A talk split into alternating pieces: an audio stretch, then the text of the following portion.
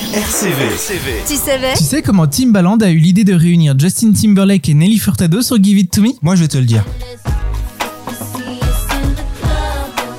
Hit incontournable de l'année 2007, Il y a 16 ans, ça nous rajeunit pas. Timbaland a choisi de réunir les deux poids lourds de la musique américaine des années 2000. Et un seul qu'on entend encore un peu. Devinez de qui je parle. Les paroles de Give It To Me sont truffées de rumeurs dans leur signification. Un couplet de Justin Timberlake reviendrait sur la participation de l'artiste sur la scène du Super Bowl avec Janet Jackson. Justin arracha trop fort le chemisier de Jeannette et oups, on en a vu trop.